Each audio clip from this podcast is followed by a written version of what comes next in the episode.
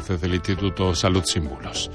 Ahora vamos en busca de, otro asunto, eh, en fin, que nos llena eh, de curiosidad, eh, por una parte, y de, y de acercamiento también a lo que tiene que ver con las maniobras de soporte vital básico. Y es que la revista española de cardiología, que es la principal publicación científica de la Sociedad Española de esa especialidad, eh, pues bueno, ha publicado un, un artículo, una de cuyas autoras nos acompaña a esta hora de la tarde, que es la doctora Violeta González Salvado. Doctora González Salvado, muy buenas tardes. Buenas tardes. Muchas gracias por estar con nosotros. Eh, bueno, han estado ustedes estudiando en realidad eh, cómo funciona o, qué tal resultado dan las maniobras de RCP, las eh, instrucciones de soporte vital básico, no sé si con, con desfibriladores o no. Recientemente hemos tenido un caso hace unos días en el metro de Málaga, no sé si tiene alguna referencia.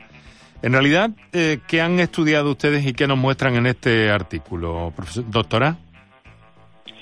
Bueno, Carlos, pues en este, en este estudio lo que pretendemos es analizar los distintos métodos de formación que hay para la población general, sin preparación previa, en soporte vital básico, ¿no? que es la primera atención a la parada cardíaca. Se ha señalado siempre que, que los ciudadanos son los primeros que deben actuar en esta situación y que tienen que estar formados pero queríamos averiguar cómo se estaba impartiendo esa formación, qué aspectos estaban eh, ¿no? contemplando y, cuál era la eficacia de los distintos métodos. Entonces, eh, ¿a qué conclusiones han llegado ustedes?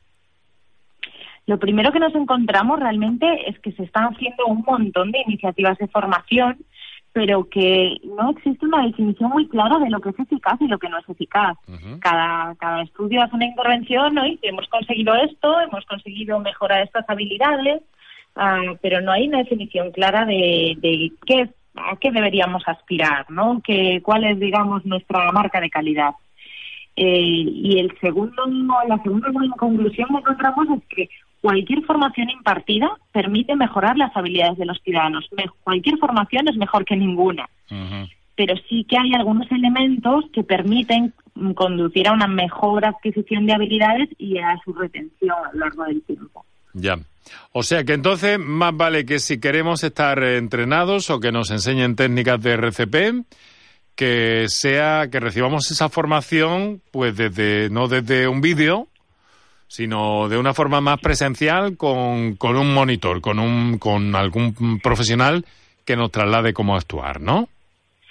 Sí, digamos que de bueno los estudios analizados, un resultado llamativo fue que los estudios guiados por un instructor de forma presencial condujeron a mejores resultados que los que hacían pues autoformación, ¿no? Mm. Eh, además aquellos que mm, digamos incentivaban la práctica de las habilidades durante el entrenamiento eran mejores que la formación teórica, como mm. podría esperarse.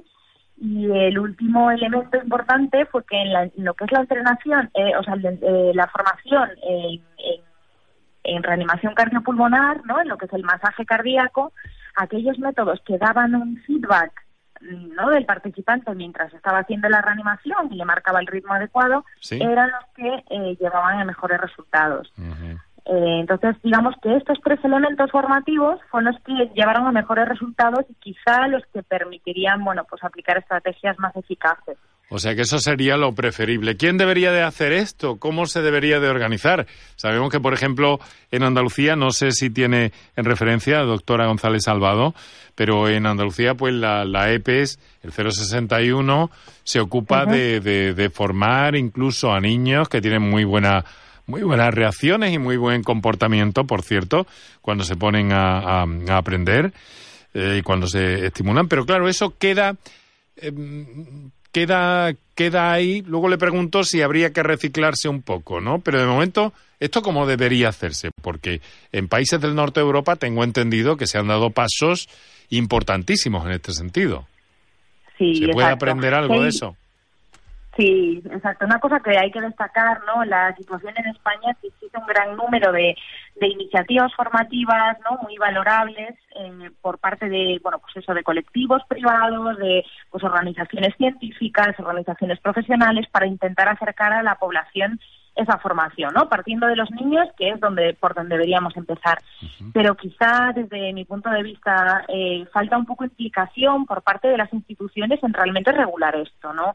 Eh, sabemos que hay contenidos de, de formación soporte vital básico que en países del norte de Europa, como Noruega o como Dinamarca, están implementados en el currículum de los niños, o por ejemplo, que para adquirir el carnet de conducir en, Noruega es necesario eh, superar uno de estos cursos de formación y soporte vital básico, prácticos, pero no existen iniciativas no parejas en, en, nuestro país. Yo creo que sí que es necesario por parte de las instituciones regularizarlo de alguna manera e implementarlo en la sociedad. Bueno, ¿han considerado ustedes el tema de, de, los desfibriladores, que también, o, de momento han quedado con las maniobras básicas?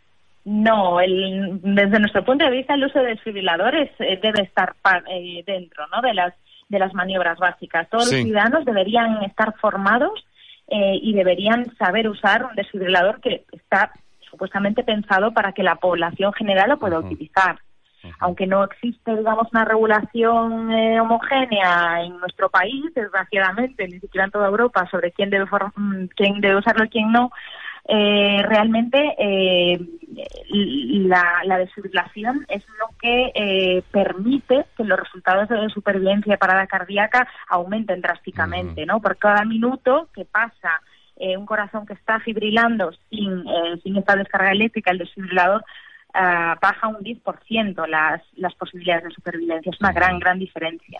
Sí, eh, mire, eh, también hay otra cosa que yo le preguntaba, ¿no? Porque, bueno, eh, personalmente quien le habla, cuando hizo la, la, eh, el curso y demás, eh, luego parece como que, vamos, lo primero es que si no tienes que utilizar esa técnica, pues mucho mejor, ¿verdad? Pero lo que conviene es refrescarla de alguna forma también, ¿no? Exacto, y aquí es donde nos encontramos el problema. Esta es la segunda parte. Vimos que muchos métodos formativos son capaces de lograr una cierta adquisición de, habilidades, ¿no? Pero ¿qué es lo que sucede a lo largo del tiempo? Pues esto sucede eh, tanto para los médicos como para los no médicos. Las habilidades que no se utilizan se deterioran. El problema es cómo conseguimos que la población general tenga una formación de recuerdo accesible y sostenible en el tiempo, ¿no? Bueno, pues hay distintas estrategias, entrenamientos periódicos, mini entrenamientos, recuerdos, formación online. Ahí es donde sí podemos utilizar otras herramientas, pero siempre sí se ha tenido una formación inicial buena y adecuada, ¿no? eh, bueno, hay distintas iniciativas. Eh, nosotros en nuestra unidad de rehabilitación cardíaca, en el Servicio de Cardiología de Santiago, pues hemos iniciado una experiencia con pacientes y sus familiares en los que les damos un cierto recuerdo de habilidades con mini, mini recuerdos a lo largo del entrenamiento. Hay formaciones online, hay cursos, eh, pero bueno, eh, esto todavía está un poco por, por, por buscar la, la, estrategia, el método ideal, ¿no? El Hospital de Santiago es el suyo, ¿verdad? Donde trabaja, ¿verdad, doctora? Sí. Sí. sí, sí. Mire, eh, son, eh, en cualquier caso, 30.000 casos de parada cardíaca en nuestro país en cada año. Y hombre, el mensaje es que eh, deberíamos tomar conciencia un poco todos y ponernos a trabajar y buscar esa formación buena para saber cómo actuar llegado el caso. Y si no llega, mucho mejor. ¿No le Exacto, parece? sí. Sí. Muy bien. Pues eh, muchas gracias, doctora Violeta eh, González Salvado, desde Santiago. Muchas gracias por estar con nosotros y contarnos ese en torno al artículo que concluye que la formación con instructores es el método más eficaz cuando se trata de atender una parada cardíaca. Muchas gracias, doctora. Está publicado el Muchas artículo gracias. en la revista española de cardiología. Un saludo. Muchas gracias. Buenas Gracias, tardes. un saludo. Canal Sur Radio te cuida.